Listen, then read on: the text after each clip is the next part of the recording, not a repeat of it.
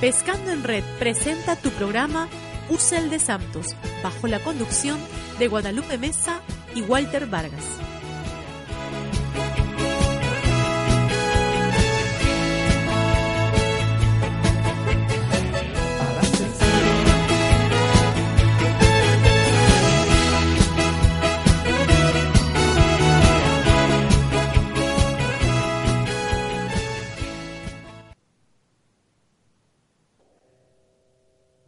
Muy buenas tardes, hermanos. Bienvenidos a tu programa de todos los jueves, Puzzle de Santos. Bienvenidos y bendiciones a cada uno de ustedes. ¿no? Hoy es jueves, como decimos siempre, jueves. Eucarístico. Y sacerdotal. Y nos quedamos de 5 a 6 horas Perú por su radio. Pescando en Red. Tu mejor alternativa. En música, católica. católica. Así es. Y hoy día, como los demás programas, ponemos siempre en las intenciones de cada uno de nuestros oyentes, de nuestros hermanos, en las manos del santo o santa que vamos a compartir. Y el día de hoy, de manera especial, vamos a pedir por, nuestros, hermanos. Exactamente. Nuestros hermanos de México, de Puerto Rico y de, bueno, y de todos los, los países en que están aconteciendo situaciones muy difíciles, ¿no? Provocados por naturaleza y también indirectamente por nosotros, ¿no? Que a veces no sabemos cuidar el medio ambiente. Por todos esos motivos y por las intenciones personales, vamos a poner en las manos de un santo el día de hoy, un santo franciscano. Un santo del siglo XX, ¿no? Un santo muy querido por muchas personas. Un sacerdote. Que sufrió los estigmas, ¿no? Que, recibió los estigmas. Estamos hablando de un italiano y que poco a poco ha sido conocido, ha ido haciéndose su vida más conocida y muchos devotos lo siguen. Y es bueno recalcar lo que él decía, ¿no? Haré más ruido muerto que vivo.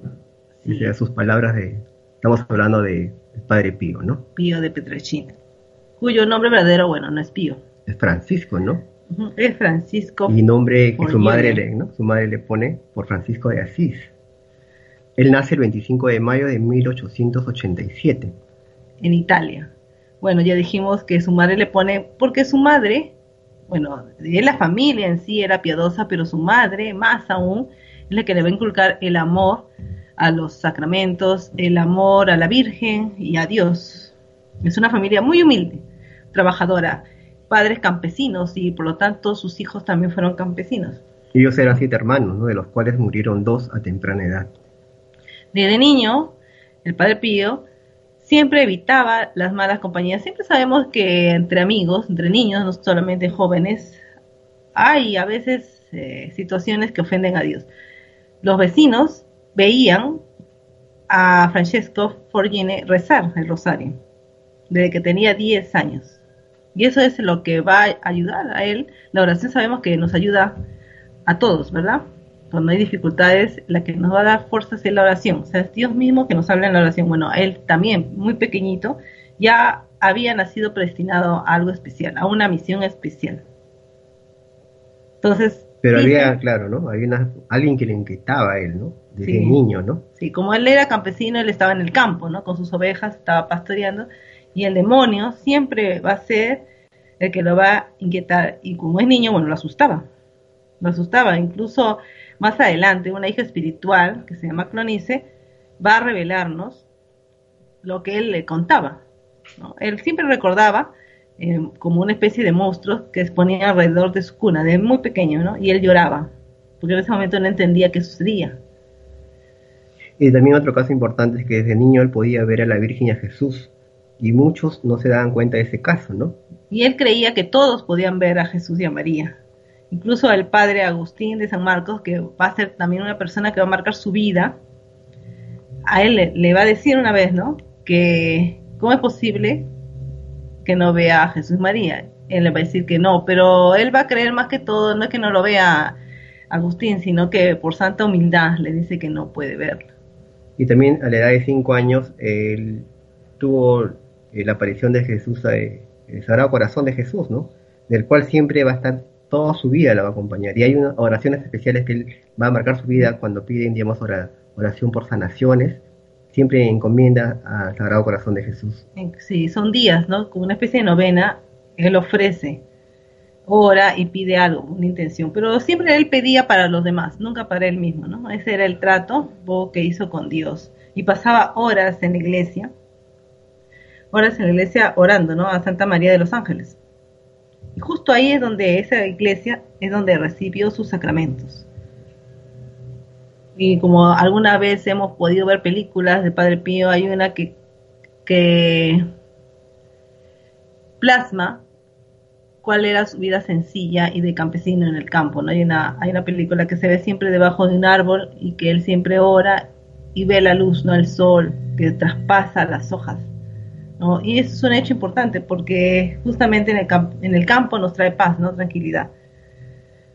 Que él lo tuvo, pero ya sabemos que fue inquietado pues, por, la, por el demonio mismo, ¿no? a través de repente de animales como perros que lo perseguían.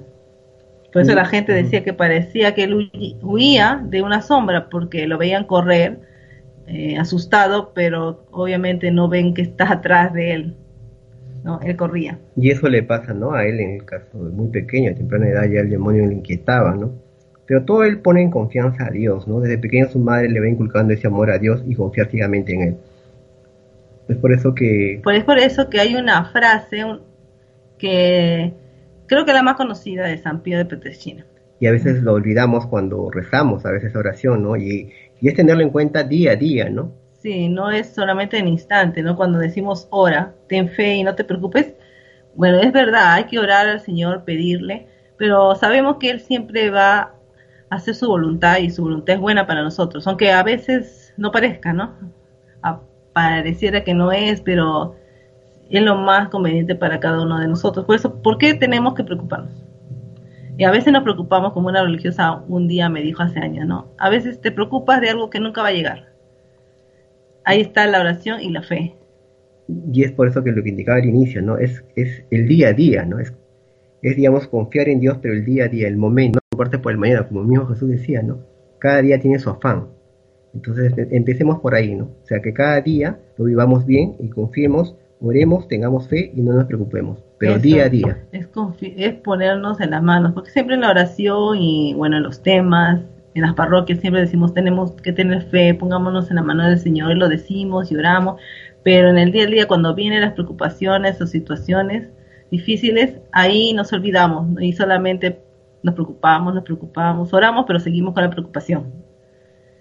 ¿Y dónde está esa fe? Ahí es donde tiene que verse reflejado lo que decimos es lo que creemos.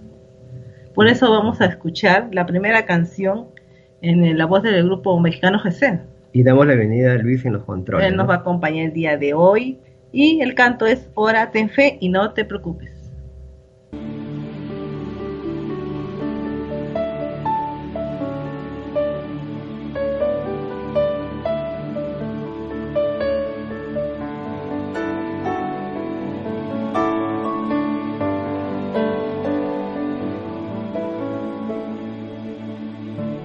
Espíritu de Dios es un espíritu de paz que nos da un corazón sencillo y una mente serena.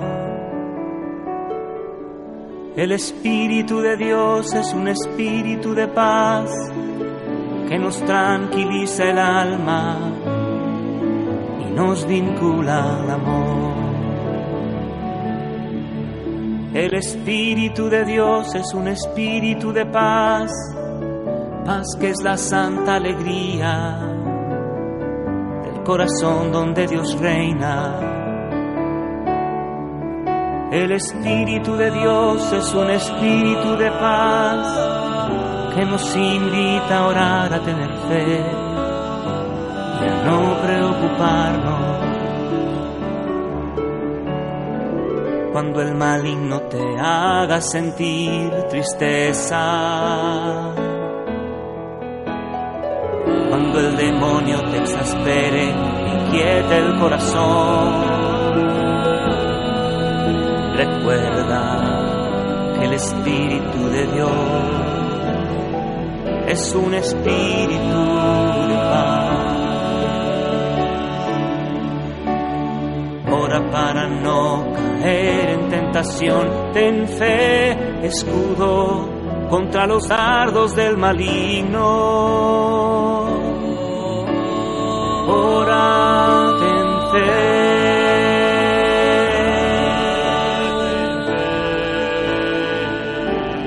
No te preocupes, ora, ten fe te preocupes.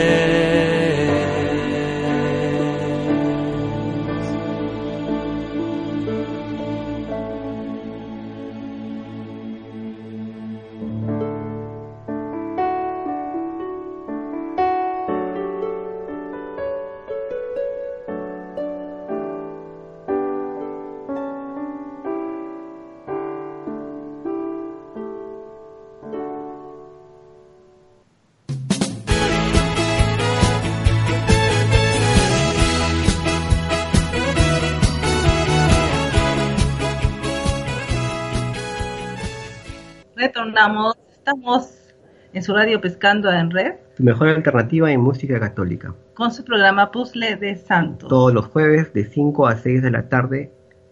Así es. Y estamos en el segundo bloque. Segundo bloque. Estamos hablando del padre Pío de Petrolcina. Bueno, santo italiano, sacerdote, primer sacerdote que recibe dos estigmas, que más adelante vamos a ver qué son los estigmas. ¿Y cuánto tiempo, no? Y cuánto tiempo los tuvo y qué significó, sobre todo el significado de lo más importante de todo esto, ¿no? Bueno, hijo de campesinos, por lo tanto él también campesino, eh, familia muy humilde. Siete hermanos, dos no fallecieron. Sí. Bueno, y el amor que él tiene a la Virgen María, que puede hablar con Jesús, con María, los puede, ver, es un regalo que Dios le da. Pero así como recibe ese regalo, también el demonio desde muy pequeño nunca lo va a dejar en paz lo va a lo va a asustar, bueno, desde niño, ¿no? Y justo estábamos hablando de eso al terminar el primer bloque y la canción nos habla de eso, que hay que tener oración, tener fe y no preocuparnos. Y eso es el discernimiento, ¿no? Claro, es saber qué es de Dios. Como la canción, bueno, la canción, la oración hecha canción del mismo Padre Pío, es que Dios siempre va a traer la paz, primero. Luego, que en el corazón que reina Jesús va a haber alegría.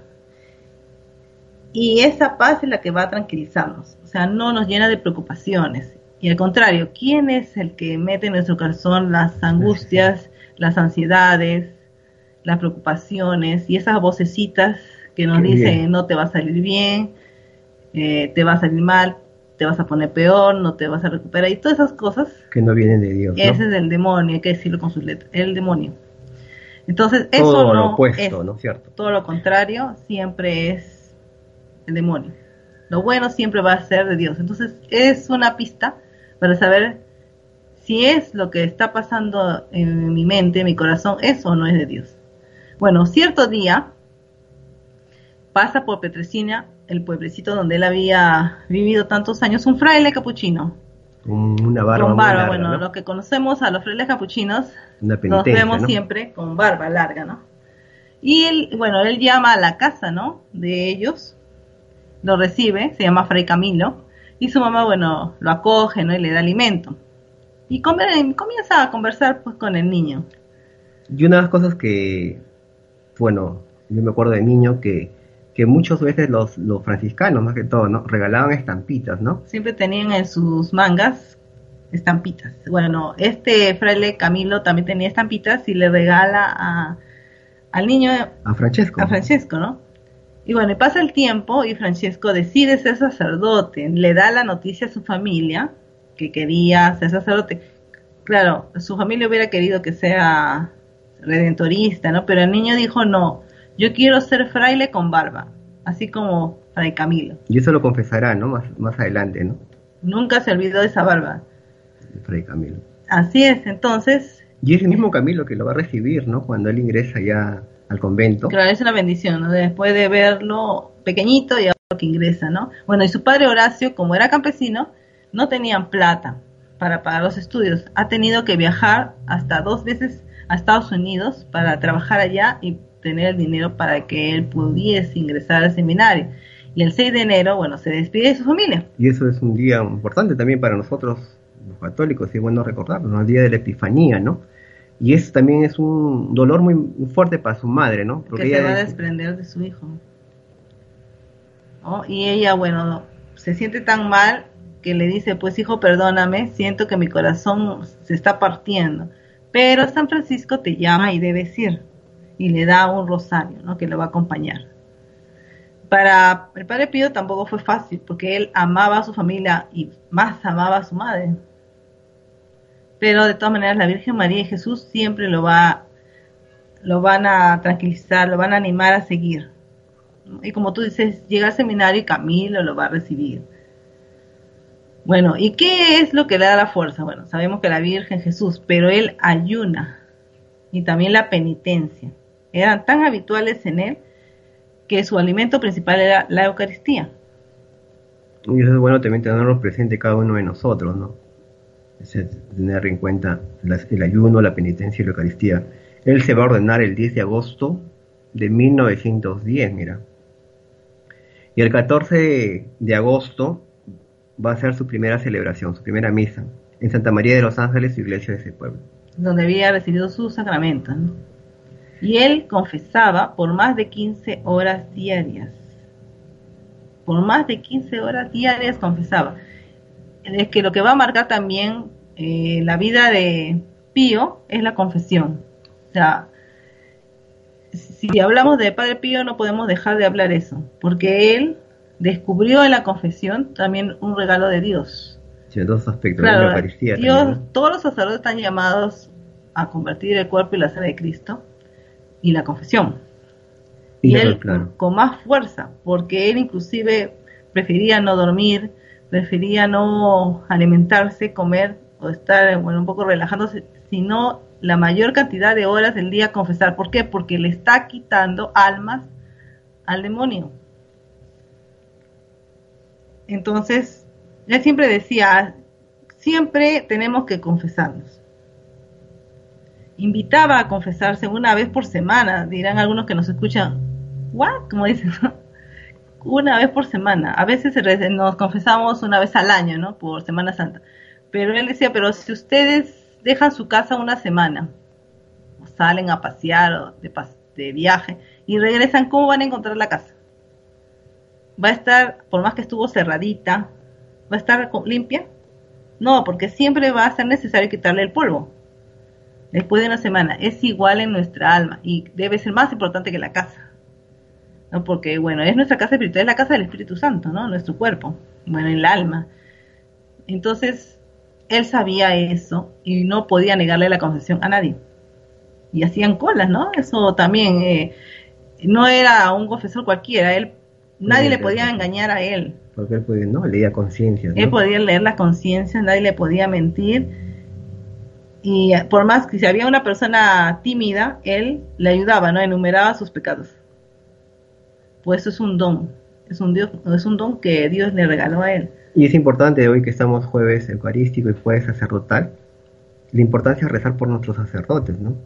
Porque las personas representan a Cristo y en esos lugares, ¿no? En la confesión y la Eucaristía. Y me acuerdo que con Walter cuando hemos ido a confesarnos, ¿no? Las veces que hemos ido, creo que hacemos casi lo mismo. Nos confesamos y le preguntamos el nombre del Padre. Bueno, si es que no lo conocemos, ¿no? Si hemos ido a una parroquia que no es asidua, por nosotros, ¿Cómo se llama? ¿Para qué? Para orar por ese padre.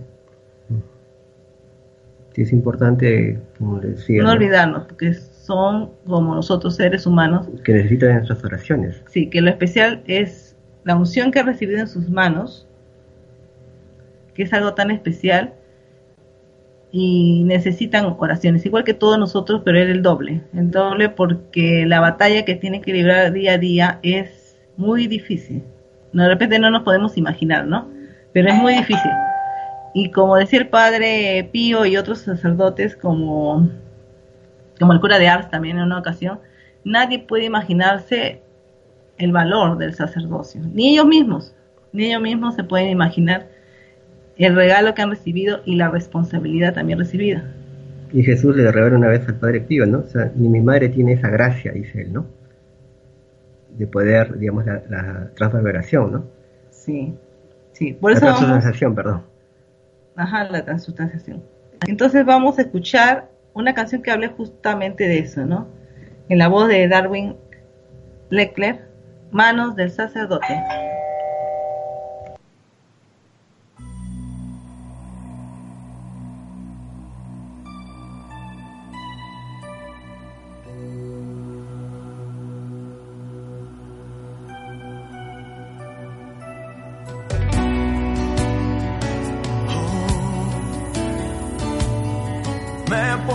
Siendo nada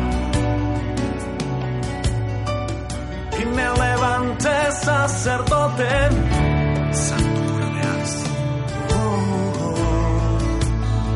Y te agradezco, Señor, por esto que me has dado. Tú que vienes cansado. Tú que vienes herido, mira las manos del maestro, en ellas hay liberación.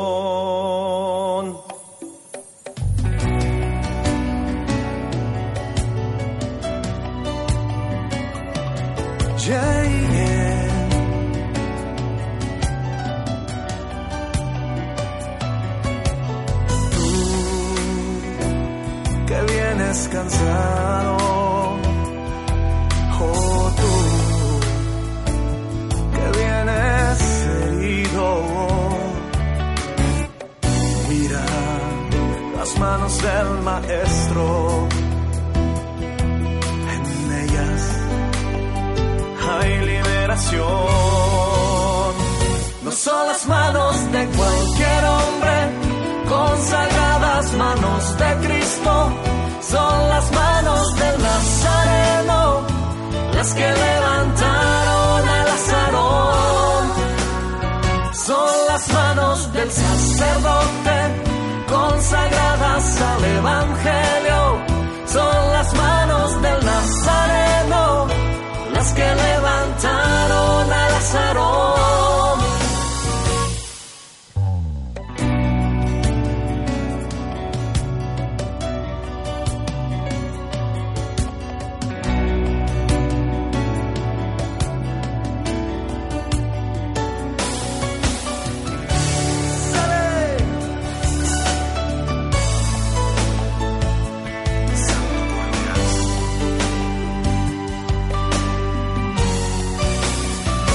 Son las manos de cualquier hombre, consagradas manos de Cristo, son las manos del Nazareno, las que levantaron a Lázaro.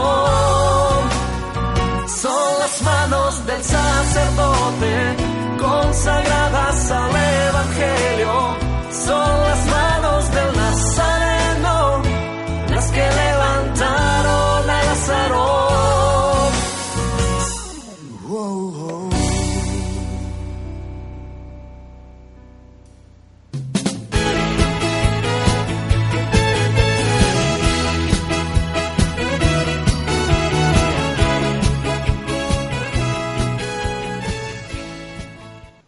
Con su programa Puzzle Santos. El día de hoy estamos hablando del Padre, San Padre Pío de Petricino, un sacerdote italiano. Una relación especial con el ángel de la guarda. Cuando el Padre Pío era joven sacerdote, dejó escrito algo también interesante. Dijo, por la noche, cuando los ojos están a punto de cerrarse, veo el paraíso que se abre delante de mí y yo me siento tan feliz que duermo con una sonrisa, esperando que mi compañero de mi infancia venga a despertarme. El compañero de su infancia es el ángel de la guarda. Y muchas personas que no llegaban a verlo enviaban a sus ángeles de guarda, porque él ya había hablado, ¿no?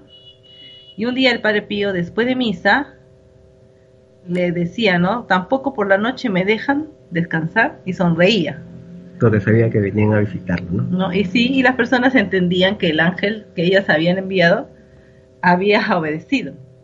Incluso en el confesionario, lo ayudaban muchísimo, porque ellos, en este caso su ángel, le ayudaba a comprender idiomas desconocidos. Es que venían, personas de otros países y era su traductor. Y él siempre nos va a recalcar que hagamos trabajar a nuestros ángeles. Todos, todos, desde el momento que hemos nacido, el Señor nos ha designado un ángel de la guarda. Bueno, a veces hay personas que tienen más de uno. Pero lo mínimo es que tenemos uno. Y tenemos que hablarle. Y tenemos que encargarles también misiones. Y hace tiempo, Walter, tú una vez me comentaste que a veces cuando vamos a conversar con alguien y esa persona a veces es un poco especial y para que nos pueda entender, ¿por qué no enviamos a nuestro ángel para que hable con el ángel de él? Entonces ya él se adelanta y ya el territorio, como decimos, el territorio está preparado. Entonces, cuando nosotros hablamos, ya ha hecho un trabajo anterior, nuestro ángel de la guarda. Claro, obviamente siempre buscando algo bueno, obvio. su voluntad del Señor, ¿no? Sí, al final pues se va a hacer la voluntad de Dios.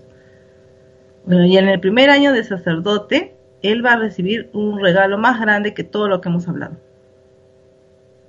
Va a recibir los estigmas, quiere decir las cinco heridas. De amor, como le llaman, ¿no? Las cinco heridas de Jesucristo que recibió la cruz, en las manos, en los pies y en el costado. Pero al inicio eran invisibles, solamente sentía dolor. El 20 de septiembre de 1918, cuando estaba rezando delante del crucifijo del coro, ahí se van a hacer visibles. En las manos, en el pie y, en el costado, ¿no? Y quedan abiertas y son heridas frescas y sangran. Y las tiene que llevar durante medio siglo, durante 50 años. Y hay un caso importante que estábamos hablando en el bloque anterior, la transverberación que también tuvo el padre Pío, ¿no? Y ese ocurre en, el mismo año, en 1918, pero ocurre entre el 5 y el 7 de agosto, en el cual no olvidemos que es traspasado ¿no? una lanza de fuego en el corazón de, Padre Pío, ¿no? Es una, un regalo que también él tiene, ¿no? Bueno, y el dolor de las heridas de los estigmas eran tan fuertes y duraban a veces desde el jueves hasta la tarde del sábado. Y un médico quería pues atenderlo, pero él para nada le gustaba tener eso porque se sentía indigno, como veían y lo primero que las personas pensaban era, bueno, es santo, ha recibido las heridas de Cristo y eso a él le causaba vergüenza, no quería por nada. Y eso es lo que le, le causaba más dolor todavía que el mismo físico, ¿no? Misma herida, misma pero esos estigmas emanaban eh, aroma de azucenas, ¿no? Sí, eran flores, porque el médico cuando lo revisaba le cambiaba la venda porque no dejaba de sangrar y muchos se, preocupaban porque perdía mucha sangre. Ustedes saben pues que pierde sangre, anemia, ¿no? Puede morir, pero él no. O sea, a pesar que perdía sangre, lo que le resistía era la Eucaristía, era su alimento principal. Y bueno, se llevaba las vendas y se sentía en el lugar, a veces tenía que ir al laboratorio, en ese lugar se sentía olor a flores. Y los pacientes incluso le decían, pero ¿de dónde sale ese aroma? ¿no? Y era justo que emanaba de las heridas, bueno, la sangre que quedaba, ¿no? Y él siempre las cubría con guantecitos, por eso vemos bueno, en las imágenes, en las estatuas, ¿no? que están unos guantes marroncitos, porque él no quería que la gente vea. Ahora, la los estigmas, como tú dijiste al inicio, son heridas de amor. Y algunas personas dirán, bueno, heridas de amor, pero las heridas son heridas. Y todas las heridas no son buenas. En este caso sí, porque son las heridas que Jesús recibe por amor. Él se entrega por amor a cada uno de nosotros. Y al tener el Padre Pío esas heridas, se convierte en un embajador, pero un embajador, embajador del dolor, del mismo Jesucristo y él no quería hacerlas ver porque no se siente orgulloso de esas, porque no son adornos, no son condecoraciones, no que se pueda merecer, no es así. Y es especial porque como es el primer sacerdote que recibe los estigmas, un sacerdote, habíamos dicho, tiene manos consagradas, están ungidas y ahí en, la unción, esas manos, está la herida de Jesús. Y algo importante, ¿no? Y que estás hablando de también eh, San Francisco de recibe los estigmas, ¿no? Hace poco celebramos, el 17 de septiembre, pero San Francisco de Asís no es sacerdote, ¿no? No, diácono. Es un diácono, ¿no? En este caso sí el Padre Pío es sacerdote. Por eso decimos que es el primer sacerdote.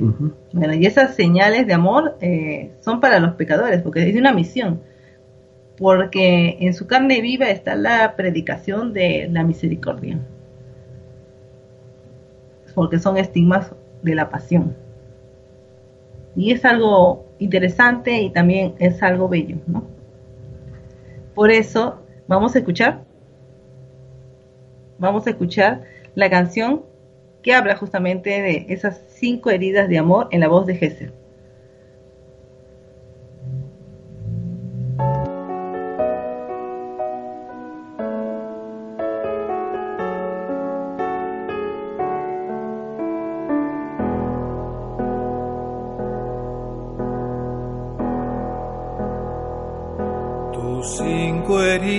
De amor le regalaste, Señor. En medio de un resplandor llegaste, Jesús, y lo nombraste embajador de tu dolor. Con estigmas de tu pasión en pies y manos y un estigma de amor sangrando también en su costado. A estas manos que se habían consagrado bajo la unción sacerdotal, Jesús amado con las heridas de la cruz las has marcado.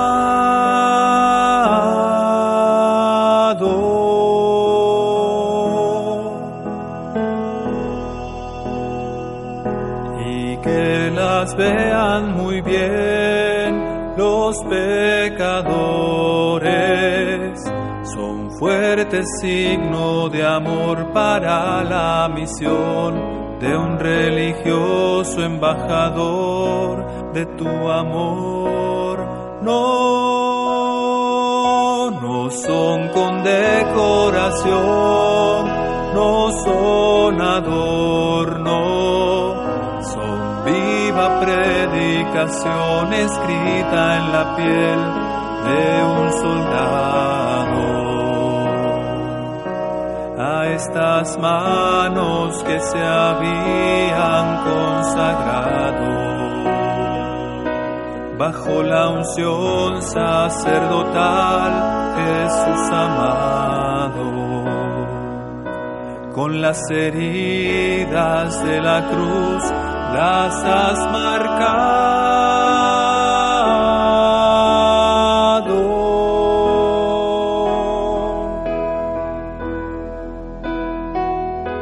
tus cinco heridas de amor le regalaste Señor.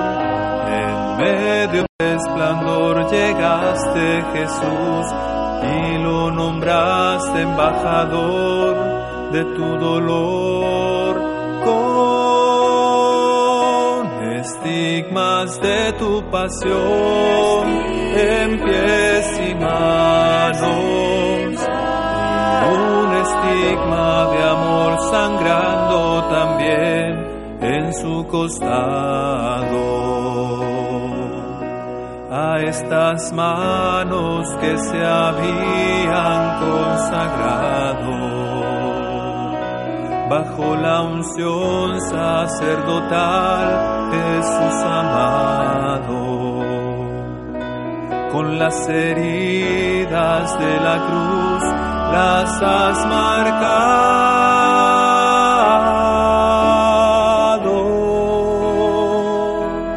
A estas manos que se habían consagrado bajo la unción sacerdotal Jesús amado con las heridas de la cruz casas marcado.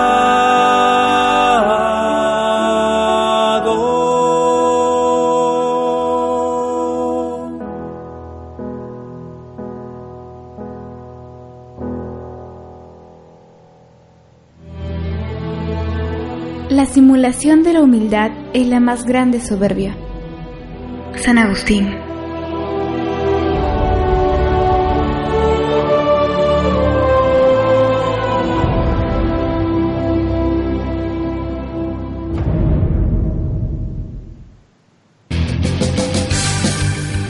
A toda mi gente zanahoria, soy Luis Enrique Ascoy y quiero invitarlos a visitar nuestra librería Tenax todo lo último en material pastoral, discos compactos, DVDs, libros, cancioneros, denarios, rosarios, imágenes, polos, etc. a precios promocionales al alcance de tu bolsillo. Puedes visitarnos de lunes a viernes de 9 de la mañana hasta las 5 de la tarde y los sábados de 9 de la mañana hasta la 1 de la tarde.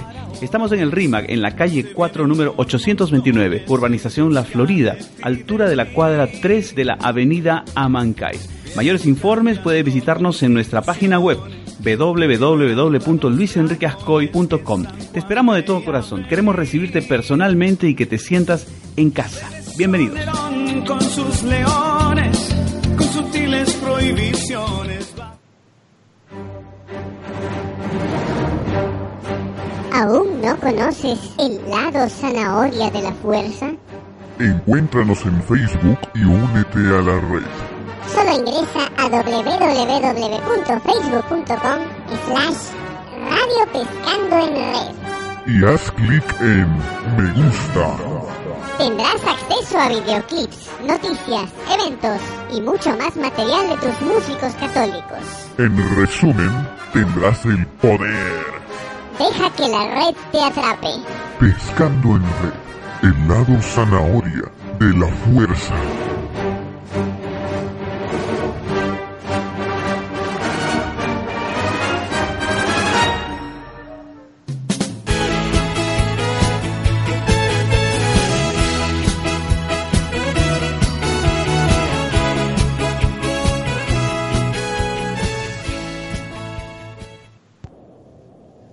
Retornamos con el programa Puzzle de Santos. Nos quedamos con ustedes hasta las 6 de la tarde. Y antes de empezar el cuarto bloque, hay saludos para Ernesto Salas, nuestro hermano, que bueno, siempre, siempre nos acompaña.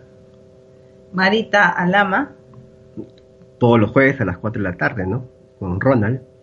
Ronald Argote, sí. Fer Martínez, que también es otro hermano que siempre está pendiente de la programación de la radio, es un hermano, forma ya parte de la familia, igual que Gerardo Ríos Castel. No olvidemos que Gerardo es franciscano y está en una parroquia capuchina, ¿no? Mm, sí. Y el padre Pío es capuchino. Me hace recordar también, ahorita me, me, viene a la mente al padre Julio también, ¿no? Padre Julio Capuchino, el padre Gianfranco también, grandes hombres de Dios, ¿no? En este camino del Señor. Sí, que deja muchas huellas a todos, jóvenes, adultos, y que dan testimonio justamente de lo que el Señor quiere. Y Giovanna Lifet Rojas. También otra hermana que nos acompaña. Sí, bueno, el padre Pío un día contó que una tarde, mientras estaba en el coro, oyó un susurro con un traje y vio a un monje, estaba desempolvando los candelabros y él pensó que era un, un padre, ¿no? De ellos, un padre que se llama Leone, se acerca y le dice que vaya a cenar que no es tiempo para limpiar el altar. Pero no era él. Él dijo que no. Dice, no soy el padre Leone. Entonces, ¿quién es usted? Le pregunta el padre Pío. Soy un hermano que hice noviciado aquí. Mi misión era limpiar el altar. Y todo ese año limpió el altar, pero no hacía reverencia a Jesús sacramentado. Por eso estoy aquí. Él había muerto y estaba en el purgatorio. Y Dios envió a este hombre ante el Padre Pío para que el Padre decida el tiempo que él quedase en el purgatorio y luego vaya al paraíso. Entonces el Padre Pío dijo, bueno, seré generoso. Y le dice, usted estará mañana, por la mañana, en el paraíso. Y él pensó que había sido muy generoso. Y el alma no se puso contenta, al contrario, ¿no? Y esa alma se puso a llorar. Y decía, cruel de mí. Y luego desapareció y le causó mucho dolor al Padre Pío porque le había condenado a este hombre a permanecer una noche más en el purgatorio. Y no olvidemos este pasaje que tuvo el Padre Pío en su vida, que no lo va a olvidar toda su vida, lo va a tener siempre en cuenta, ¿no? Y es por eso que él pide siempre que recemos todos nosotros por las almas del purgatorio, ¿no? Y es indispensable, obviamente, rezar por ellas, ¿no? nuestros seres queridos, que ya no están, por nuestros sacerdotes también que tampoco están con nosotros. Y oramos por ellos en los rosarios, delante del Santísimo y en las misas, sobre todo, porque en la misa hay un momento en que, bueno, toda la misa estamos unidos, la iglesia peregrina que somos nosotros, que estamos acá, el purgatorio y la celestial, pero hay una parte que hace mención. Entonces, por eso él sabía lo que era y vivir una misa, la importancia, cada parte y sobre todo en la consagración. Duraba tres horas. Las misas, ¿no? Y comenzaba a las cinco de la mañana. Y bueno, todo el pueblo se adecuó a eso, ¿no? El horario. Sí, y bueno, y él contemplaba verdaderamente la pasión del Calvario. Y luego, al terminar, tenía una oración al terminar la comunión tenía una oración, quédate Señor conmigo. ¿Por qué? Porque cuando hemos recibido el cuerpo de Cristo, es como si viniera a visitarnos, a habitar en nosotros. Entonces, él pedía que el Señor se quede el mayor tiempo posible, que no nos deje solos, porque este mundo eh, está en un mundo en tiniebla, no es nada fácil, y somos peregrinos, y necesitamos la luz y la gracia, y solamente eso lo vamos a recibir de Dios porque sin la presencia de Dios desfallecemos. Eso es lo que decía su oración el Padre Pío. Y sería bonito que también profundicemos en eso, ¿no? O sea, la vida sin Dios no, no vale nada, no tiene sentido. O sea, tenemos que vivir, pero es porque Dios es el que mueve, el que mueve toda la vida, todo lo que hagamos sea por Él. Y lo que nos pedía el Padre Pío es siempre eh, cuánto tiempo va a durar la misa en nosotros, o sea, cuánto la Eucaristía va a durar en nosotros, ¿no? Es el tiempo que nosotros le permitimos a que Jesús actúe en nosotros. Sí, y eso justamente vamos a escuchar a través de un canto, en la voz de Henry Mendoza, Quédate Señor conmigo.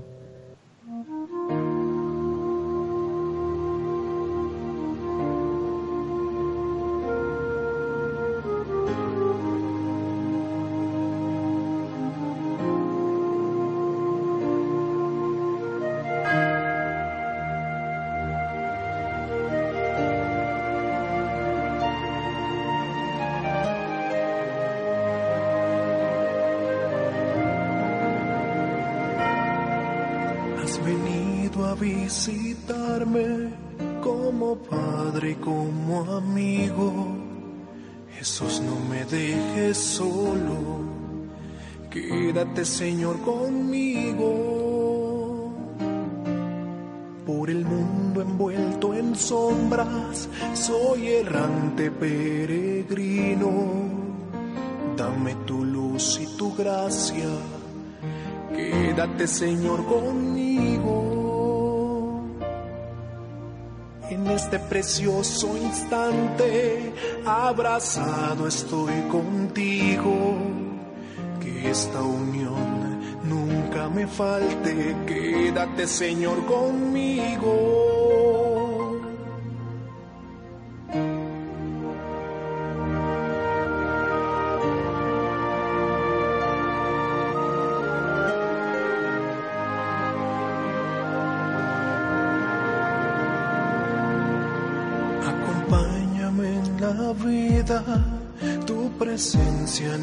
Necesito. Sin ti desfallezco y caigo. Quédate, Señor, conmigo. Declinando está la tarde, voy corriendo como un río al hondo mar de la muerte. Quédate, Señor, conmigo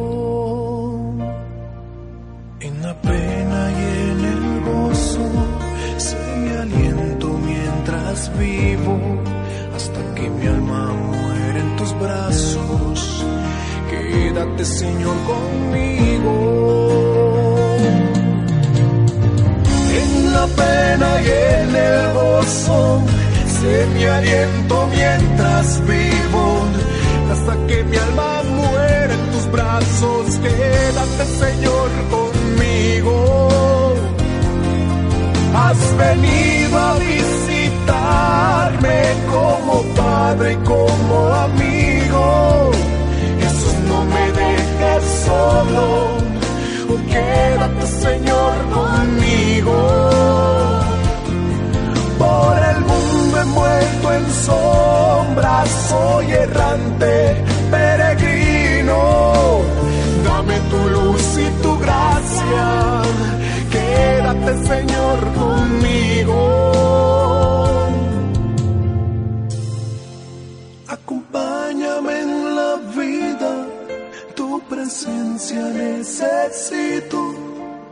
Sin ti desfallezco y caigo quédate Señor conmigo.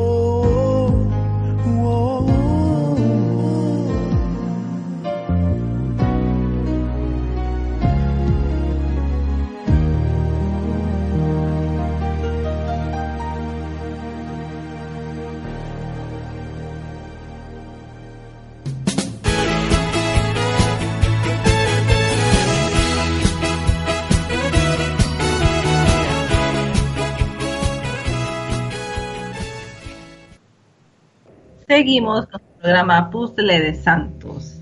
Estamos ya en el penúltimo bloque. Bueno, el Padre Pío no solamente le tocó sufrir físicamente dolores, sino en lo moral. Él recibió injurias. Durante, durante 10 años no pudo hacer misa con gente ni confesar. ¿Se acuerdan que habíamos hablado que tres horas demoraba hacer una misa? Bueno, iban a constatar obispos, sacerdotes, y no les parecía esas tres horas. Pensaban pues que tanta devoción de la gente era incorrecta. Incluso un obispo doctor conocido, Yameli, era un obispo, un doctor, el Papa eh, reconocía, ¿no? Lo reconocía porque era un hombre sabio, que había hecho muy bien a la iglesia, lo envió. Le envió para que diera luego su opinión del Padre Pío, si era falso o no lo que estaba sucediendo. Bueno, él va, pero el Padre Pío no lo va a querer recibir. ¿Por qué? Porque él que puede ver los corazones, le dijo, pues usted ya me juzgó y condenó, ¿para qué viene? Y este obispo, el obispo Yameli, va a declarar ante el Papa que él, el Padre Pío, se lesionaba solo. Es por eso que no, 10 años que no puede confesar ni... sí. Y ahí nos damos cuenta, cuenta que, bueno, el demonio a veces confunde ¿no? la mente de los sabios. No que las personas sean malas, sino a veces hay esa confusión. Y lo hace, decía el Padre Pío, para también ayudarlo, para poder santificarlo también. Porque si todo fuera muy bueno, si todo fuera color de rosa, no lograría también esa santidad, el alma. Bueno, y el Papa Pío eh, 11 revierte esta prohibición, ¿no? Incluso el Papa Pío XII animó a los devotos, a visitarlo al Padre Pío. Y por eso luego se va a fundar la Casa del Alivio al Sufrimiento. Era un hospital para curar enfermos físicos y espirituales. Y se logró con las donaciones de personas de todo el mundo. Y fueron bastantes doctores. reconocidos en el mundo a ayudar al Padre Pío, ¿no? Y por muchas conversiones recibió ese dinero para, para hacer esa fundación de, ese hospital. Sí, y a la vez va a fundar el grupo de oración, ¿no? sus hijos predilectos, también conocido como siervos del sufrimiento.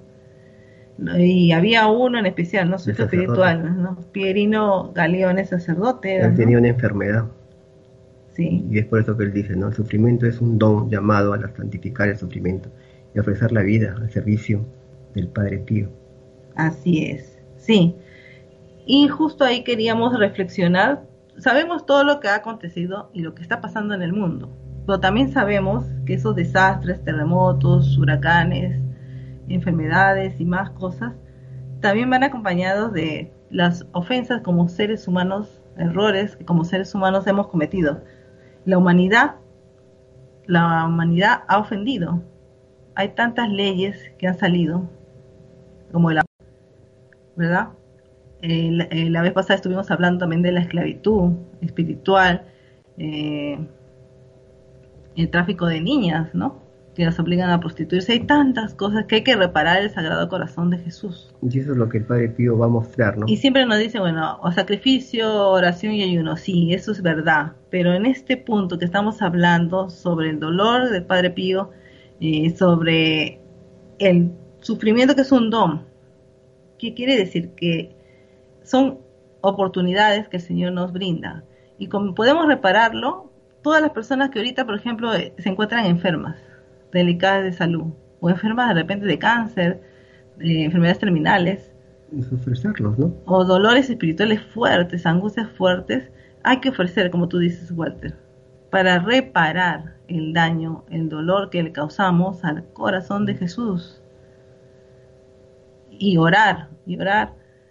Y porque en la Biblia dice, ¿no? Si mi pueblo, si mi pueblo se rodilla, ora, clama, yo escucharé. Entonces, es una oportunidad, una oportunidad. Porque a veces dicen, bueno, ¿qué puedo hacer yo? ¿No? Ante este dolor que veo en países que pasan cosas, dictaduras, dolor de niños, matanza, ¿qué puedo hacer yo que estoy acá postrada en mi cama? Si ni siquiera puedo ir a misa. Pero sí podemos hacer algo. y ahí es, reparar. Hay que ofrecerlo para que sean alhajas, para el alma de cada uno de nosotros y para todo el mundo. Porque eso es lo que pide su corazón a gritos. Vamos a escuchar entonces alhajas para el alma en la composición de Luis Alfredo Díaz.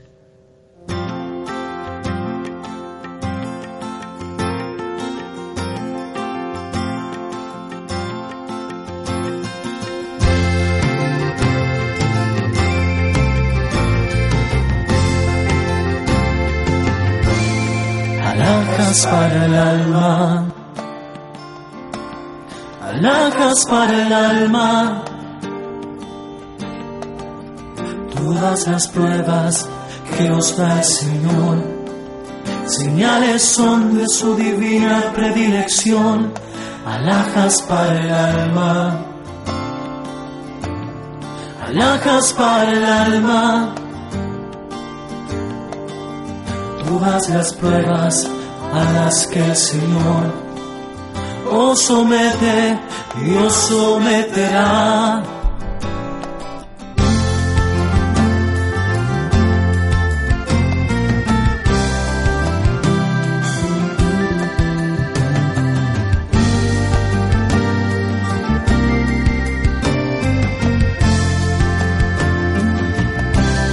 Alhajas para el alma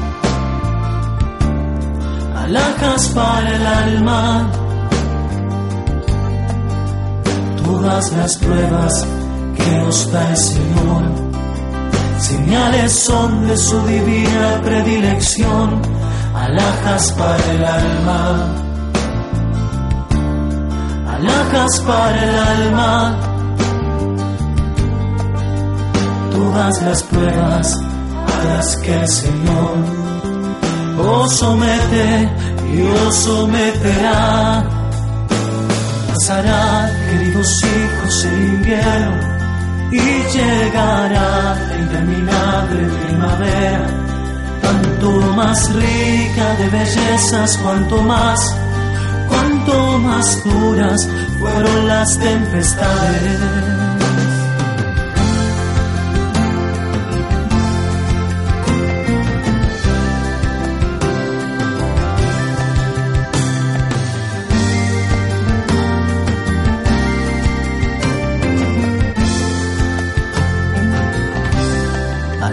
Alhajas para el alma, alhajas para el alma. Todas las pruebas que os da el Señor, señales son de su divina predilección, alhajas para el alma, alhajas para el alma. Todas las pruebas las que el Señor os somete y os someterá.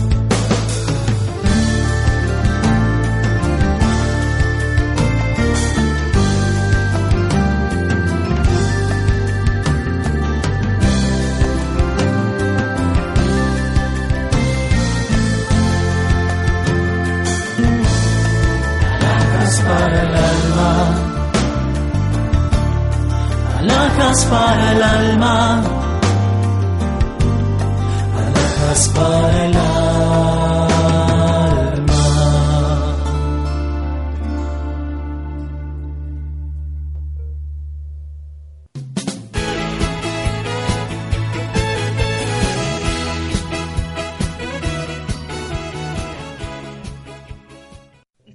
El último bloque de su programa del día de hoy de Puzzle Santos. Hemos estado compartiendo con ustedes la vida de San Pío de Petrolcina.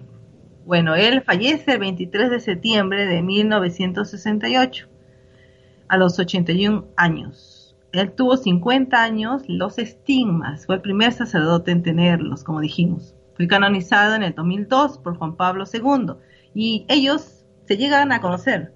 Un día por más cansado que estuvo el padre Pío de confesar, llega este joven, Carol, Carol Botila, y le dicen, pues hay un sacerdote muy joven que lo está esperando. Y el Papa Pío lo ve y dice, a este joven no lo podemos dejar de atender. Y oraron, dice que oraron toda la noche. Y después va a decir pues que él sería Papa. Y bueno, es una bendición, ¿no? Que él mismo en el año 2002 lo canonice. Su cuerpo está incorrupto en San Giovanni Rotondo, ¿no? Sí, y está expuesto desde 2008, ¿no? En una urna de cristal. Y es bueno que puedan ver la película del Padre Pío también, ¿no? Que Sí. es muy bonita. Sí, y por la sangre que emanaba sus heridas, eh, guardaban, la lavandería siempre guardaba esa ropa, por eso gracias a ello hay reliquias En diferentes partes del en mundo. diferentes partes del mundo. Así es. Entonces, nos vamos a despedir Dios los bendiga y la Virgen María los proteja. porque creemos en la comunión de los santos. San Pío de Petricina. Ruega por nosotros. Y nos despedimos con el último canto. Y que es lo que el Señor siempre quiere de nosotros, ¿no? Que caminemos junto a Él. De tu mano, Señor, en la voz de Mario Sebastián Guamán, cantautor peruano. Gracias, Luis, en los controles. Bendiciones.